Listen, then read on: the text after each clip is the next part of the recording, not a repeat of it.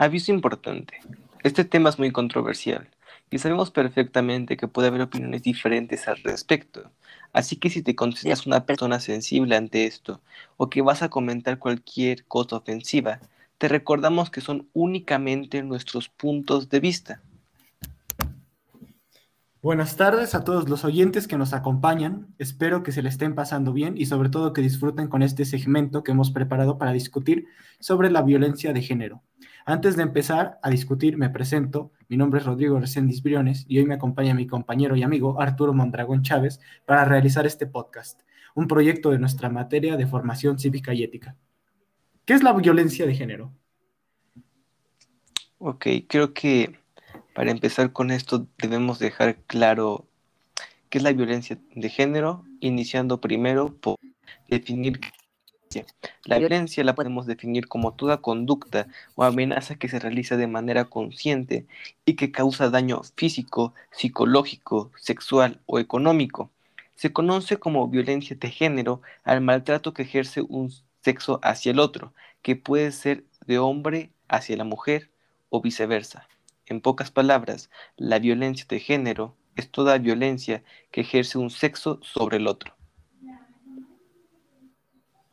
Para mí la violencia de género, pues considero que es cuando no se respeta la igualdad que se ha establecido en la ley y de cierto modo eh, consideramos ser eh, extremistas o de cierto modo eh, un género tiene más supremacía que el otro. Hemos tenido múltiples conflictos en la antigüedad por esto y ahora se ve más remarcado con la aparición de nuevos grupos sociales como las feministas, radicales o incluso los LGTB. Pero para abarcar este tema debemos de tocar ciertos puntos. Arthur, ¿tú qué opinas de, sobre el extremismo y la, iconoclasia? El extremismo y la eh, inoclasia, pues, hay que definir que el extremismo feminista es donde se empiezan a mostrar rasgos en los que las mujeres ya no luchan solamente por una igualdad de derecho hombre y mujer, sino que buscan tener cierta superioridad en oportunidades y derechos que los hombres. Esto lo podemos ver como un feminismo corrupto que ha surgido con los que ha surgido en los últimos tiempos a raíz de los nuevos movimientos sociales alrededor del mundo.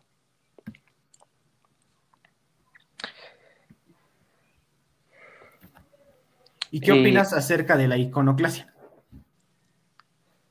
Siento que eh, la vandalización de monumentos puede llegar a ser justificada por las causas que por causas que ameriten este tipo de comportamiento en respuesta a una incompetencia de las autoridades por subsanar los daños ocasionados por la violencia que ejercen hombres sobre mujeres. Sin embargo, esto no justifica que cualquier, entre comillas, feminista salga a la calle a protestar y con armas o objetos que puedan dañar este tipo de lugares se empiece a dañar el patrimonio cultural de nuestro país.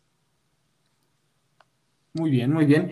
Eh, pues por, eh, de cierto modo hay muchos factores que influyen en la violencia de género. Pues ser un tema social, nosotros sabemos que de cierto modo la sociedad es un contrato, donde nosotros podemos eh, definir las reglas que vamos a seguir para tratarnos de la mejor manera y que la convivencia sea sana. Desde un punto de vista social, considero que sí, se presta mucho a que haya supremacía, porque actualmente estamos eh, en una generación donde prácticamente eh, ya no se respeta la diversidad de opiniones. Ya está, se está armando una especie de guerra donde cada quien que tenga postura diferente con respecto a una temática o a un tema polémico, eh, el, otro extremo de la balanza que está en desacuerdo va a empezar a atacarlo y viceversa. Por cada, por cada nuevo, por cada nueva noticia, por cada nuevo grupo social, va a haber alguien que esté en desacuerdo, pero hay una muy gruesa línea entre no estar de acuerdo con un tema y ofender. Algo que se va inculcando con la educación desde casa y desde la familia. Eh, desde el tema político yo considero que no estamos muy bien centrados porque considero que sí hay igualdad, por lo menos dentro de lo que cabe. En los países, eh, no hay eh, más, más privilegios que tenga el hombre con respecto a la mujer, considero que aquí estamos parejos, que se violenten en determinados lugares, eso sí, pero los principios de la Constitución remarcan que hombre y mujer son iguales ante la ley. Desde el tema psicológico yo considero que, como lo mencionamos, eh, de cierto modo eh, esto puede afectar a las, a las personas que lo sufren, porque de cierto modo tú das un complejo de inferioridad a aquella que, al atentado, ¿no? Y aquí es cuando surgen todas estas polémicas de las feministas y así, donde mencionan que el hombre es eh, supremacista, impositivo, prepotente y cosas así, ¿no? Pero debemos de ponernos a analizar que si buscamos igualdad debemos de, darla y no debemos de discriminar a otros géneros, algo que se presta mucho en estos momentos. Arturo, ahora te pregunto, ¿tú qué piensas que se debería de hacer con respecto a la formación desde casa, desde la adolescencia? Porque me he dado cuenta que los conflictos pueden nacer desde el seno familiar, ¿no? Si tú educas a una niña a tener eh, varios, un novio por semana, ¿cómo crees que se va a formar cuando, cuando tenga que ser más serio? ¿Cómo crees que esto, eh, la educación que le den sus padres, va a hacer que se, respete a ella para que después respete a otros? Porque ya es cuando se causa la deformación en el orden social y es lo que desemboca en problemas más grandes. Como tú lo mencionas, la primera educación que recibimos todas las personas viene desde casa y por parte de nuestros padres. Entonces es fundamental recibir una educación correcta donde se valore el respeto y se ponga como prioridad una sana convivencia con los demás. Partiendo de este hecho, eh, podemos afirmar que si se tiene una buena educación desde casa, la disminución de casos de violencia, tanto conflictos entre géneros como conflicto entre mismo género, será reducida ampliamente, pues si bien es cierto que nosotros dependemos en gran medida de nuestro ambiente y de factores que son externos a nuestra casa, como en este caso la escuela o la convivencia que tengamos con amigos fuera de esta, es muy es necesario inculcar los valores desde casa. Muy bien, muy bien. Ahora hablaremos de los tipos de violencia para poder identificar en qué aspectos de la vida se puede presentar una situación de, esta índole. Exacto. En este caso, como hemos mencionado anteriormente, vamos a abarcar este tipo de violencia enfocada a las mujeres. Eh, empezamos con la violencia económica, la cual podemos decir que corresponde a cualquier acción o acciones directas o indirectas que buscan una pérdida de recursos económicos y patrimoniales mediante la limitación hacia los derechos de la mujer. Por ejemplo, la limitación en el uso de sus dineros o derecho patrimonial. Continuamos con la violencia laboral, presente en decenas y decenas de países donde se dificulta el acceso de las mujeres a puestos de responsabilidad laboral o se complica su desarrollo en la empresa o estabilidad por el hecho de ser mujer. Este tipo de discriminación constituye uno de los más comunes también, y algunos ejemplos son el no cumplimiento del igual salario para hombres y mujeres en, en puestos idénticos o los despidos o no contratación a causa de posibles embarazos, una realidad contra la que tienen que luchar millones de mujeres día con día, año con año. Al mismo nivel que la violencia laboral, podemos encontrar la violencia institucional. La violencia institucional es aquella mediante la que funcionarios o autoridades dificultan, retrasan impiden el acceso a la vida pública, la adhesión a ciertas políticas e incluso la posibilidad de que las personas ejerzan sus derechos, como lo menciona, aquí podemos ver que muchas veces las mismas autoridades y gobernadores son quienes se encargan de violentar los derechos de las mujeres. Aquí es cuando, aquí es cuando yo te pregunto a ti, ¿tú qué opinas de esta limitación o esta negligencia por parte de personas que deberían ser todo lo contrario, personas en las que se debería de confiar para la solución de conflictos o de violación a los derechos que plasma nuestra Constitución? Pues como mencioné, las leyes están establecidas. El problema es que debemos de ver que se respeten. Eh, México es un país que tiene la fama de que donde los políticos no, no ejercen eh, no permiten que los ciudadanos ejerzan sus derechos con del todo. Tenemos problemas con la educación, ahorita con la pandemia tenemos problemas con la salud, y en este caso yo creo que se está aplicando lo mismo con la violencia de género. Las instituciones están hechas para apoyarnos, y considero que es un acto muy bajo que aquellos responsables de brindarnos servicios para que vivamos eh, la mejor calidad de vida posible, sean aquellos que estén discriminando, en este caso a las mujeres.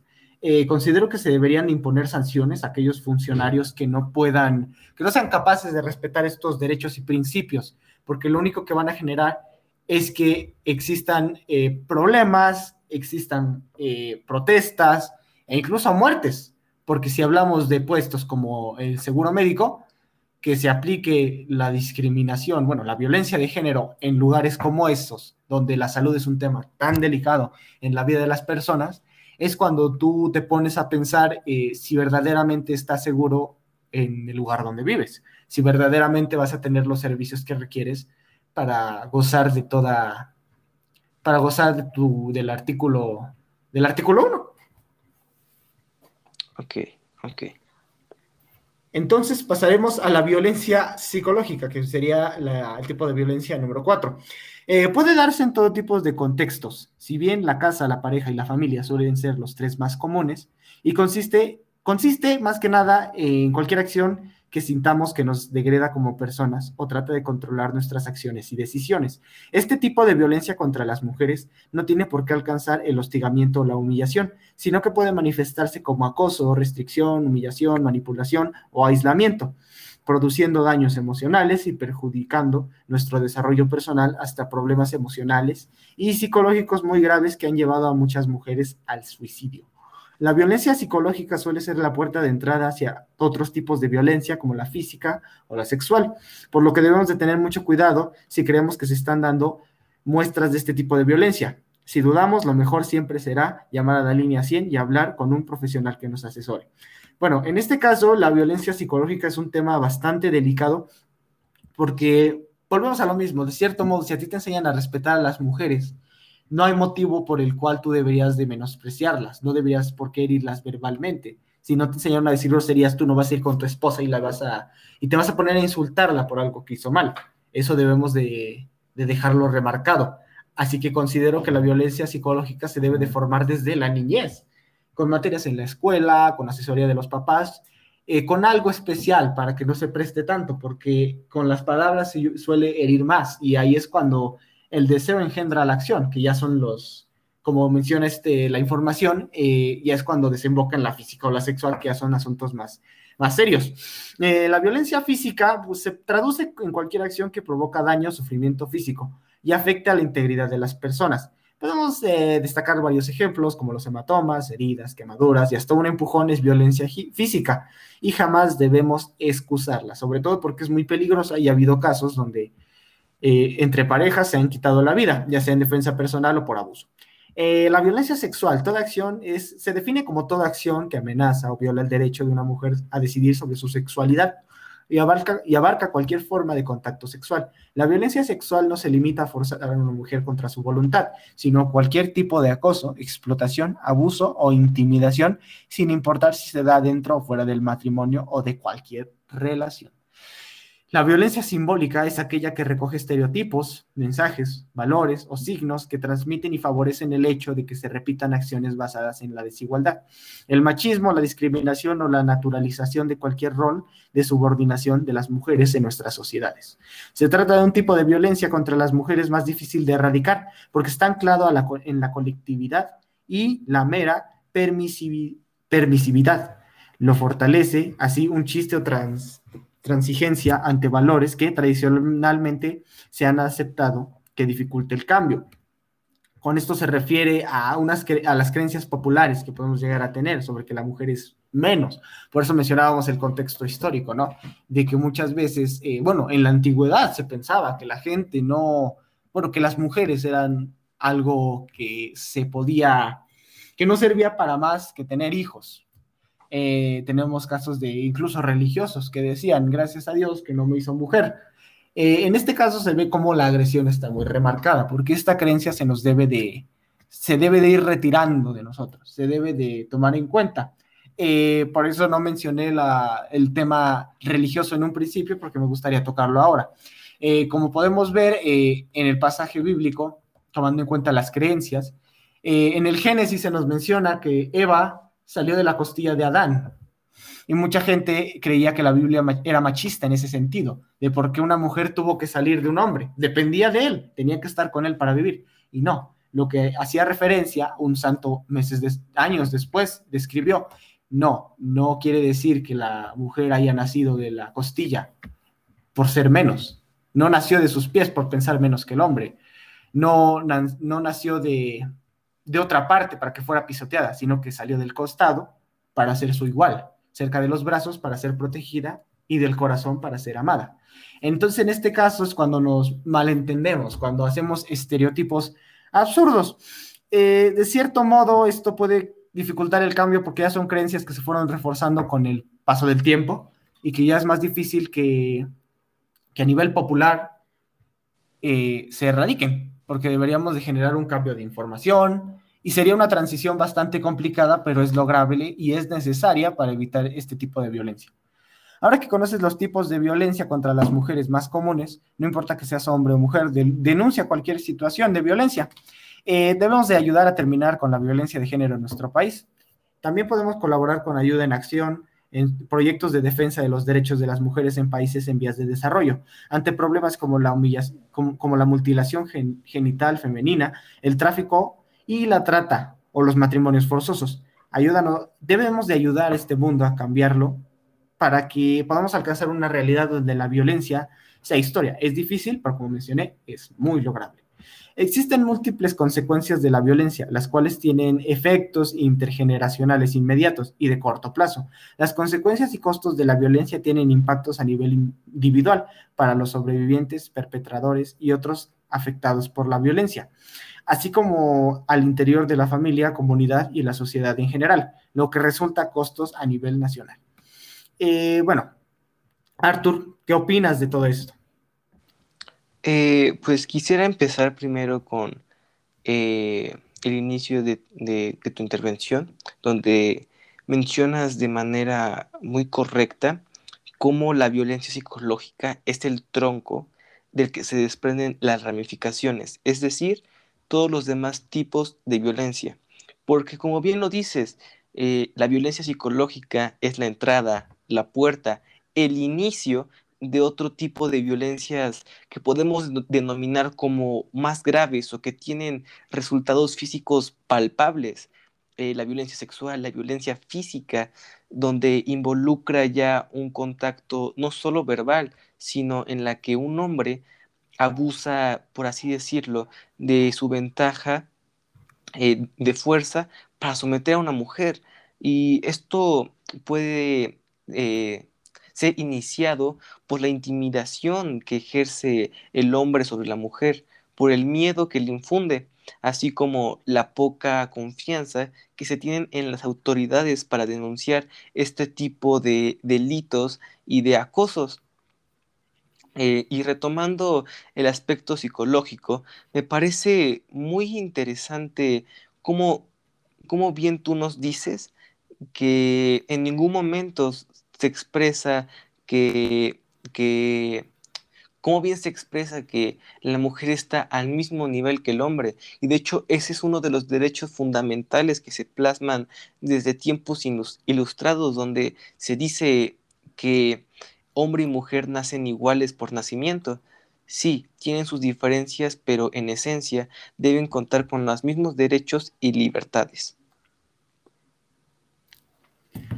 Correcto, correcto. Bueno, debemos de analizar eh, un tema eh, bastante particular, que son los costos y las consecuencias a nivel individual y comunitario, puesto que se menciona que tus acciones siempre van a marcar la diferencia. Por ende, si nosotros violentamos a un género, lo que va a pasar es que la sociedad no funcione de, la misma manera. Eh, la violencia contra mujeres y niñas acarrea costos más allá del sufrimiento no visible y del impacto en su calidad de vida y bienestar, que incluyen aquellos costos que, que conllevan la, sobrevivencia y que su familia debe de asumir su nivel de salud física o mental. trabajo y fianzas, así como el efecto que ello tiene en los niños. Se agrega a ello una elección de 10 causas y factores de riesgo de discapacidad y muerte para mujeres entre las edades de 15 y 44. La violación y violencia doméstica consideradas como una incidencia superior, al cáncer, accidentes de tránsito, la guerra y la malaria. Eh, como ejemplos de tales costos y consecuencias tenemos eh, lesiones inmediatas, como fracturas, hemorragias, así como enfermedades físicas de larga duración. Por ejemplo, eh, enfermedades gastrointestinales, desórdenes del sistema nervioso central o dolor crónico. Tenemos enfermedades mentales como la depresión, ansiedad, desórdenes de estrés postraumático e intento de suicidio, algo que mencionamos previamente con la violencia psicológica. Los problemas sexuales y reproductivos como infecciones por transmisión sexual, incluyendo el VIH y otras enfermedades crónicas, disfunciones sexuales, embarazos forzados o no deseados y abortos inseguros. Esto conlleva riesgos en la salud materna, y la salud fetal, especialmente en casos de abuso durante el embarazo. Eh, también puede conllevar adicciones como abuso de sustancias, incluyendo alcohol o tabaco, habilidades deficientes para el funcionamiento social, aislamiento y marginación. La muerte de mujeres y de sus hijos es producto de negligencia, lesiones, riesgos asociados al embarazo, homicidio, suicidio y o VIH. Aunque también se puede asociar al SIDA, puesto que es otra enfermedad de transmisión sexual. Eh, también puede haber costos como pérdidas de días laborales, baja productividad y bajos ingresos, eh, reducción o pérdida total de oportunidades educativas, laborales, sociales o de participación política. También pueden existir desembolsos a nivel individual y familiar y del presupuesto público para sufragar los servicios médicos, judiciales, sociales y de protección. Como podemos ver, eh, la violencia psicológica es algo tan sencillo que puede desembocar en todo esto que estamos mencionando, porque es como una cadena. Si tú te sientes mal, no puedes rendir de la mejor manera tu día a día. Ese rendimiento afecta a nivel familiar. El nivel familiar afecta el rendimiento de toda una familia completa que cumple sus labores. Esto lleva a lo social y a lo laboral, y lo laboral lleva a lo político, lo político puede llevar eh, también conllevar lo económico. Y es como una especie de ciclo donde podemos ver este curioso fenómeno que surge a raíz de la mente. Qué curioso. Más allá de las consecuencias directas y a corto plazo, los niños que son testigos de la violencia tienen más posibilidades de presentar problemas emocionales y de conducta, un deficiente desempeño escolar, así como que están en riesgo de cometer o experimentar violencia en el futuro, algo que estamos mencionando previamente también con la educación que nos dan desde casa. Los empresarios y empleadores deben eh, incurrir en pérdidas financieras debido a las ausencias trabajadores sobrevivientes de la violencia que presentan secuelas de salud que les impiden trabajar, al encarcelamiento de perpetradores y los gastos relacionados a las medidas adicionales de seguridad que pueden necesitarse en el lugar de trabajo. Eh, la desigualdad y la violencia de género obstaculizan los esfuerzos de los otros países por reducir la pobreza. Las mujeres y las niñas constituyen la mitad del capital humano disponible para reducir la pobreza y conseguir el desarrollo. Sin embargo, la violencia basada en el género socava sus derechos fundamentales, la estabilidad social y la seguridad, la salud pública, las oportunidades de formación y de empleo de las mujeres, así como el bienestar y las perspectivas de desarrollo de los niños y las comunidades que pues, al final todo, todos esos elementos conforman eh, aspectos esenciales. Eh, la violencia contra las mujeres reduce la productividad y agota los presupuestos públicos. La violencia contra las mujeres supone enormes costos directos e indirectos para las supervivientes y los empleadores. El sector público, por lo que se refiere a los gastos en materia de sanidad política, servicios jurídicos y otros gastos relacionados, así como en términos de pérdidas salariales y de productividad. Según un estudio efectuado en la India, una mujer pierde de media un mínimo de cinco días de trabajos remunerados por cada incidente de violencia a manos de su pareja, mientras que en Uganda aproximadamente el 9% de los incidentes violentos ocurridos obligaron a que las mujeres obligaron a las mujeres a perder el tiempo de trabajo remunerado equivalente a unos 11 días al año. Eh, se calcula que los costos anuales de la violencia a manos de la pareja ascendieron a 5.800 millones de dólares en Estados Unidos y a 1.160 millones en Canadá. Eh, fuera de esto, eh, me gustaría pedirte tu opinión, Arturo, para que podamos hablar en cómo se sigue esta cadena, ¿no?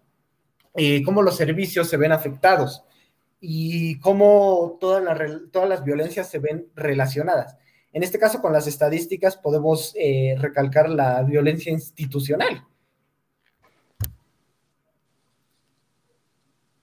Eh, sí, como tú lo dices, los números no engañan, las estadísticas no, no engañan, nos muestran datos palpables eh, de los costos económicos supone todo este tipo de violencias, porque todos estos datos eh, engloban las consecuencias de cualquier tipo de violencia.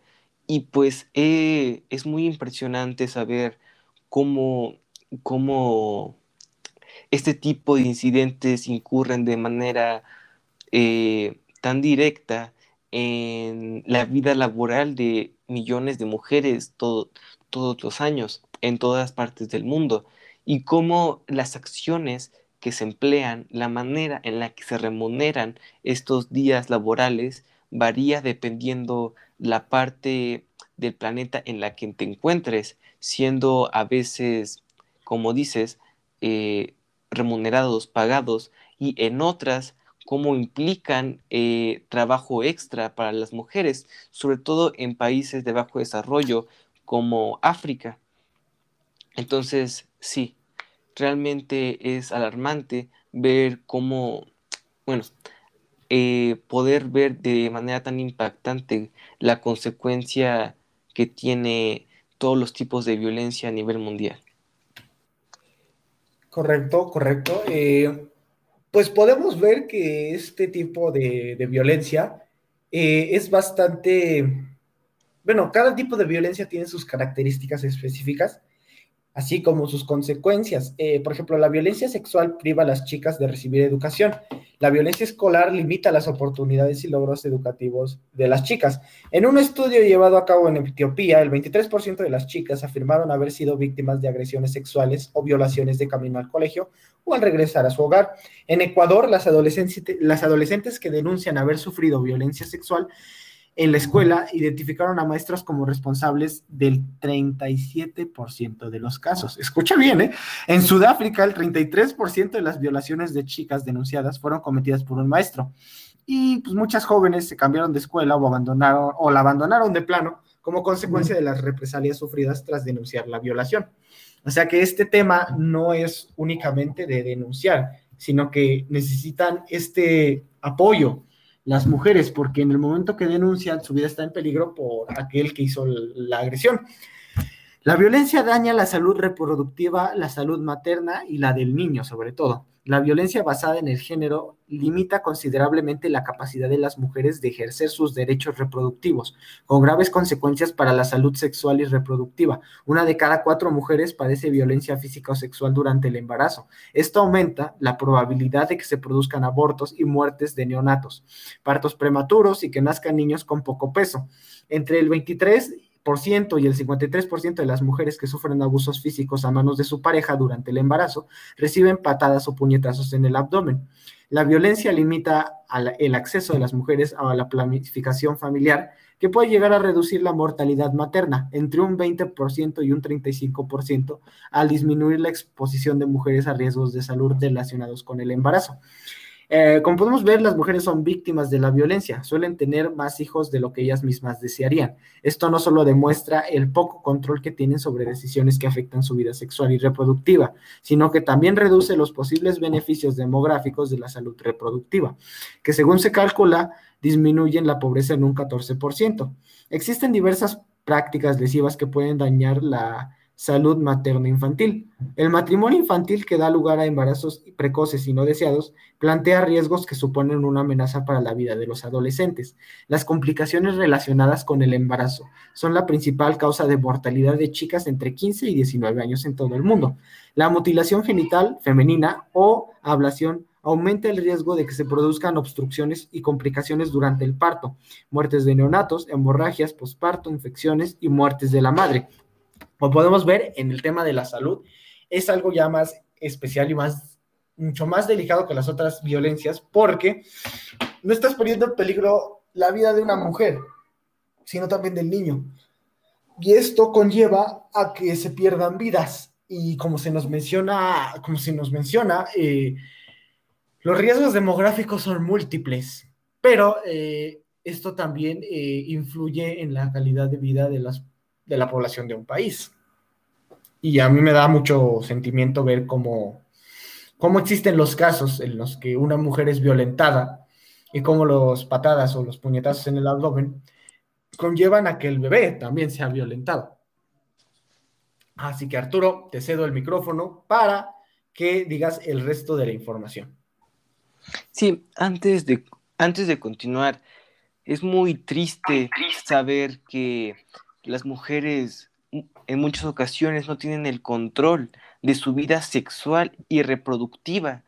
Y más allá de eso, cómo la violencia de género trasciende de manera, eh, de una manera tan delicada como la vida de un recién nacido, de un embrión, de un neonato, y cómo muchas veces este tipo de, de problemas no se atienden de la manera adecuada.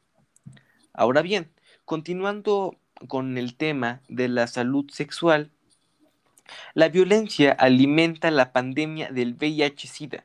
La violencia limita la capacidad de la mujer de protegerse frente al VIH. Y las mujeres que viven con el VIH o el SIDA a menudo son víctimas de abusos y estigmatización. Las mujeres ya tienen entre dos y cuatro veces más probabilidades que los hombres de infectarse con el VIH durante las relaciones sexuales, y este riesgo se va incrementando por el sexo forzado o las violaciones de que son víctimas y el consiguiente uso limitado del preservativo y los daños físicos derivados. En los Estados Unidos, el 11.8% de las nuevas infecciones de VIH entre mujeres mayores de 20 años registradas al año pasado se atribuyó a la violencia ejercida por la pareja. Como, eh, como última parte de este tema, podemos decir que la vida es peligrosa para las mujeres y niñas que viven en barrios de tuburios, las mujeres que viven en zonas urbanas pobres corren un riesgo elevado de sufrir violencia física y psicológica y tienen el doble de, posibilidades que los hombres de ser víctimas de la violencia, sobre todo en los países en desarrollo. Este dato es estremecedor. Una mujer en Sao Paulo, Brasil, es atacada cada 15 segundos. Eh, en este momento quisiera conocer tu opinión sobre esto, esto que anteriormente mencioné? Pues mira, es muy eh, impactante que en esos lugares como Sao Paulo, eh, cada cinco segundos hay una, una violación. En este sentido, tú empatizas con los movimientos feministas y de, y de igualdad y de protección, porque la violencia es masiva en algunos lugares y que no esté tan remarcada en nuestro lugar, eh, en nuestra vivienda o en nuestro país de, nuestro país natal, no quiere decir que en todos lados va a ser igual. Entonces, en muchos lugares se llevan a cabo diferentes leyes. Sin embargo, está en nosotros hacer este, este cambio. Y es muy lamentable que la sexualidad sea algo que se explote tanto en las mujeres, cuando deberían de ser aquellas a las que más se debería de respetar y con las cuales se debería ejercer este derecho del sexo con su consentimiento. Entonces aquí ves cómo la sociedad está tan eh, infestada de malicia y cómo se les obliga a este grupo, a las mujeres, a ser forzadas a hacer algo que, no quieren y que repercute en el embarazo, en enfermedades, en infecciones y en muchas otras cosas que son un riesgo inimaginable para los embarazos, bueno, no, para no los embarazos, sino para los matrimonios infantiles esto ya es algo bastante, bastante impactante, pero eh, sí te causa bastante, bastante peso, bastante dolor el conocer estas estadísticas. Sí, eh, como tú lo dices y me quedo con tu pensamiento, que no esté pasando en nuestra casa, en nuestra comunidad o en nuestro país, no significa que en otras partes del mundo no esté ocurriendo. Ok. Ahora debemos abordar una situación eh, que ha iniciado desde, desde hace unos meses, es más, desde hace un año atrás. Esto quiero hablar sobre la violencia de género enfocada al confinamiento provocado por el virus COVID-19. En este momento en el que 90 países están en situación de confinamiento, 4 mil millones de personas se refugian en casa ante el contagio mundial del COVID-19. Se trata de una medida de protección, pero conlleva otro peligro mortal. Vemos cómo aumenta otra pandemia en la sombra, la violencia contra las mujeres. A medida que los países informan sobre la infección y el confinamiento, cada vez son más las líneas de atención y los refugios para la violencia doméstica de todo el mundo que notifican un incremento de las llamadas en busca de ayuda.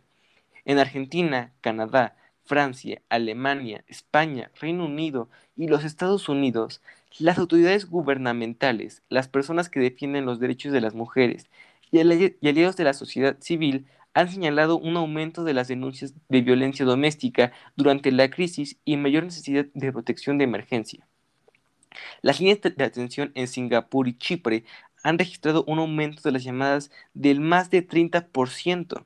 En Australia, el 40% de quienes trabajan en primera línea comunicó con una encuesta realizada en Nueva Gales del Sur un incremento de las peticiones de ayuda como consecuencia de una escalada en la intensidad de violencia. El confinamiento aviva la tensión y el estrés generado por preocupaciones relacionadas con la seguridad, la salud y el dinero. Asimismo, refuerza el aislamiento de las mujeres que tienen compañeros violentos, separándolas de las personas y los recursos que mejor pueden ayudarlas. En la situación perfecta para ejercer un comportamiento controlador y violento en el hogar. De forma paralela, al tiempo que los sistemas sanitarios se esfuerzan al límite, los refugios para la violencia doméstica alcanzan también su máxima capacidad, agravándose el déficit de servicio al readaptar dichos centros a fin de ofrecer una respuesta adicional al COVID. Incluso antes de que existiera el COVID-19, la violencia doméstica ya era una de las violaciones de los derechos humanos más flagrantes. En los últimos 12 meses, 243 millones de mujeres y niñas de edades entre 15 y 49 años de todo el mundo han sufrido violencia sexual o física por parte de un compañero sentimental. Y, con el avance de la pandemia, es probable que esta cifra crezca con múltiples efectos en el bienestar de las mujeres, su salud sexual y reproductiva, su salud mental y su capacidad de liderar la recuperación de nuestras sociedades y economías y de participar en ella. Tradicionalmente, los, bajos índices de denuncia generalizados respecto a la violencia doméstica y de otro tipo han dificultado las medidas de respuesta y la recopilación de datos. De hecho, menos del 40% de las mujeres que sufren violencia buscan ayuda de algún tipo o denuncian el delito. Menos del 10% de, de estas mujeres que buscan ayuda recurren a la policía. Las circunstancias actuales complican todavía más la posibilidad de denunciar lo cual incluye las limitaciones de las mujeres y las niñas para acceder a teléfonos y líneas de atención y la alteración de servicios públicos como la policía, la justicia y los servicios sociales. Es posible que dicha alteración también ponga en riesgo la atención y el apoyo que necesitan las sobrevivientes, como la gestión clínica de las violaciones y el apoyo psicosocial y para la salud mental. Además, se fortalece la impunidad de los agresores, en muchos países la ley no, no está de parte de las mujeres. Uno de cada cuatro países no tiene leyes que protejan específicamente a las violencias contra la violencia doméstica. Es aquí cuando eh, yo te pregunto, ¿qué piensas o tú a qué crees que se deba eh, este, este incremento tan alarmante y despreocupante de la violencia de género eh, y doméstica en las mujeres?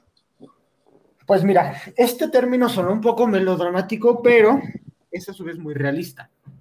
Estamos viviendo una pandemia y como medida de seguridad debemos de estar en nuestra casa, en confinamiento.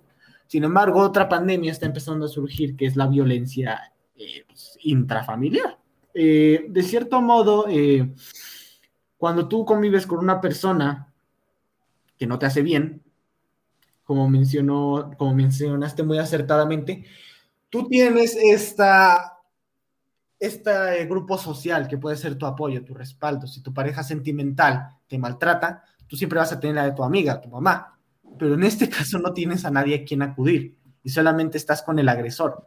Esta interacción tan directa hace que esto ejerza el control del más fuerte, ¿no? El que tiene más autoridad, ¿no? El que recurre a la violencia es aquel que va a tener un dominio y lo que y siempre se va a hacer lo que a él le plazca o lo que mejor le parezca. Esto hace que las mujeres puedan sentirse impotentes de cierto modo porque eh, muchos hombres cobardes suelen eh, utilizar los puños y la violencia física para dominar a la mujer en vez de la, de la charla y en vez de la charla, justamente. Eh, pero considero que es algo bastante lamentable porque la pandemia enseñó a muchas personas a unirse, a despedirnos, a valorar. Pero cuando vemos el otro lado de la moneda, donde aquellas personas viven fastidiadas porque se, les está violentando, es algo que ya genera preocupación y un riesgo potencial a la vida de estas personas, porque como mencioné, ahora están viviendo con el agresor directamente, están conviviendo con él. Y pues al final no solamente afecta a las mujeres, también afecta a los niños y no necesariamente a las embarazadas, sino a los, a los pequeños, la violencia, a la violencia infantil. Si una mujer eh, es incapaz de defenderse de un agresor, de un agresor que la está, que la está tratando súper mal, ahora imagínate un pequeño.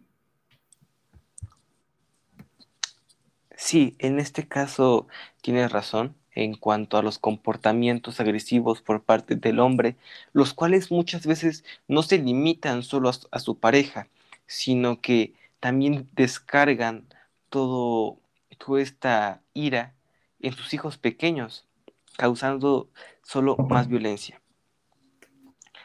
El aumento de la violencia contra las mujeres se debe solucionar de manera urgente con medidas integradas en el apoyo económico y paquetes de estímulo acordes con la gravedad y la magnitud del reto que reflejen las necesidades de las mujeres que se enfrentan a diversas formas de discriminación.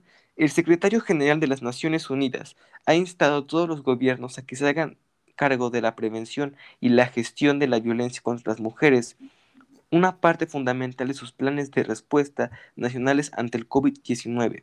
Los refugios y las líneas de atención para las mujeres se deben considerar como un servicio esencial en todos los países y deben contar con financiación específica y amplios esfuerzos destinados a mejor difusión de su disponibilidad. Te dejo continuar.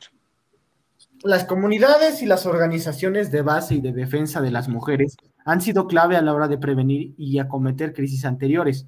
Y la función que actualmente desempeñan, desempeñan en primera línea debe de respaldarse con financiación que mantenga a más a largo plazo esto. Se deben potenciar las líneas de atención, el apoyo psicosocial y el asesoramiento en línea empleando soluciones tecnológicas como por ejemplo el SMS, herramientas, redes digitales para ampliar el apoyo social y llegar a mujeres que no tienen acceso a teléfonos o internet. Los servicios policiales y judiciales se deben de movilizar a fin de garantizar que se otorgue mayor prioridad a los incidentes de violencia contra las mujeres y las niñas, evitando que los agresores queden impunes.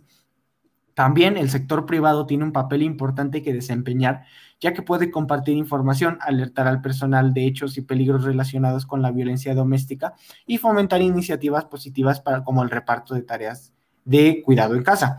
Eh, en esta época nosotros somos privilegiados de contar con un avance tecnológico tan, tan grande, porque eh, esta red social que se amplía mediante las, las, aplicaciones digitales y los medios de comunicación hace que se, que se expanda mejor la información, iniciativas, campañas, proyectos, y como bien menciona el texto, se moviliza a aquellas instituciones o servicios que pueden brindar seguridad a las personas que están sufriendo este tipo de problemas.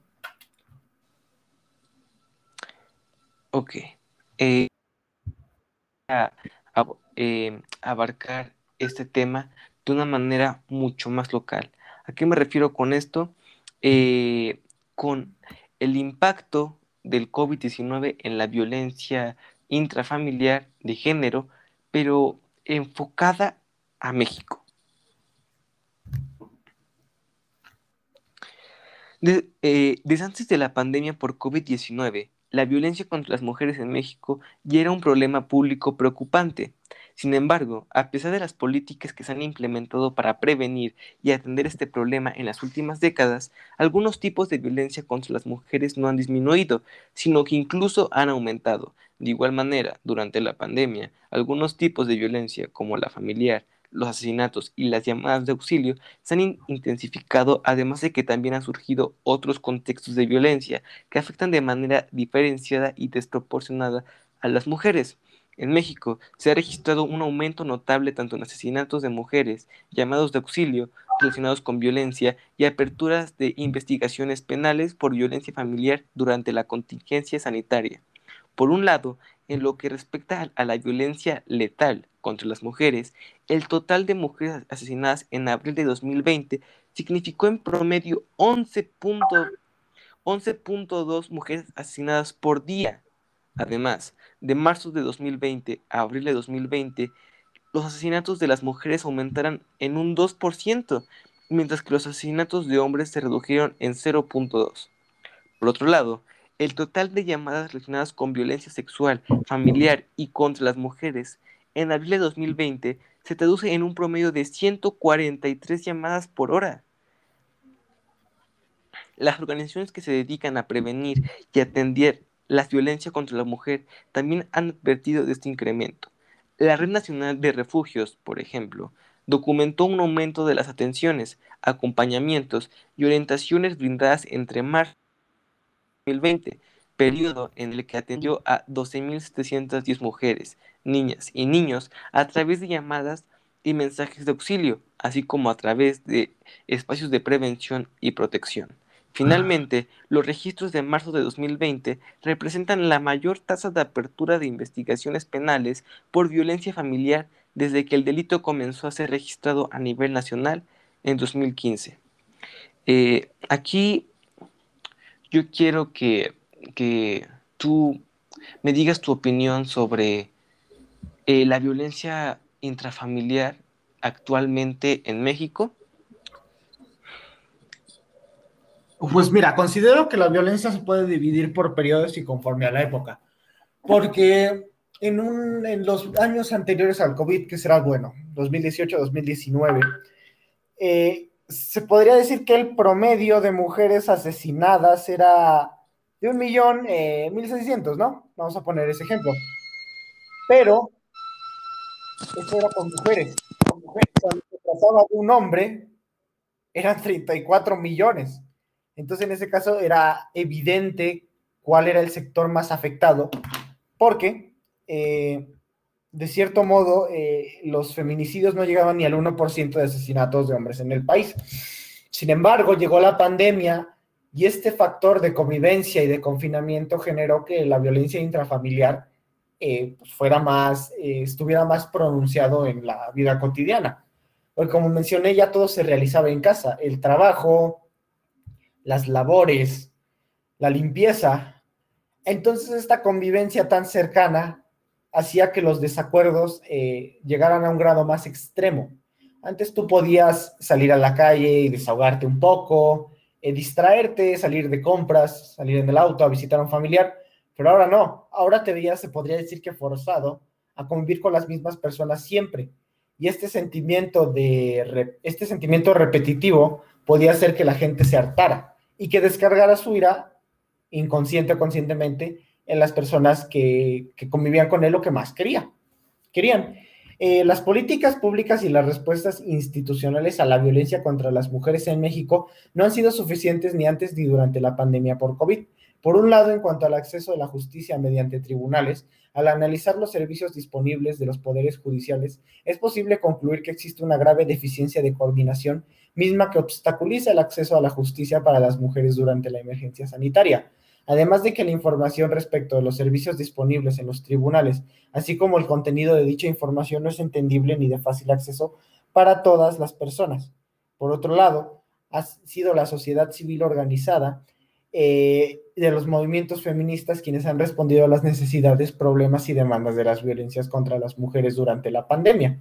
Además de que varias acciones y decisiones gubernamentales han obstaculizado la prevención de violencia en vez de atenderla la austeridad presupuestaria sin perspectiva de género ni derechos humanos, el debilitamiento de incertidumbre, eh, se podría decir que presupuestarios también de los refugios que atienden a las víctimas de violencia, recortes de presupuestales que tienen efectos negativos en programas de atención a grupos en situación de vulnerabilidad, la priorización de otros programas gubernamentales, algunos incluso incompatibles con los derechos de las mujeres, y las fallas acumuladas de algunas políticas públicas son solo cinco ejemplos de falta de estrategias y política del Estado que contribuyen a hacer frente a la violencia contra las mujeres en México, no solo durante la pandemia, sino desde antes.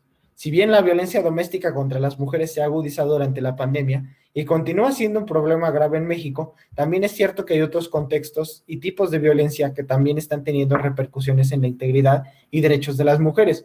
El uso excesivo del derecho penal para hacer frente a la pandemia del COVID-19, lo que también involucra muchas más detenciones e encarcelamientos, eh, la militarización de seguridad pública y las pésimas condiciones de internamiento de las mujeres privadas de libertad en prisiones, así como la falta de acceso a la justicia para ellas, son tres contextos que en conjunto únicamente elevan el ya de por sí alto riesgo de que las mujeres sean víctimas de violencia en el país.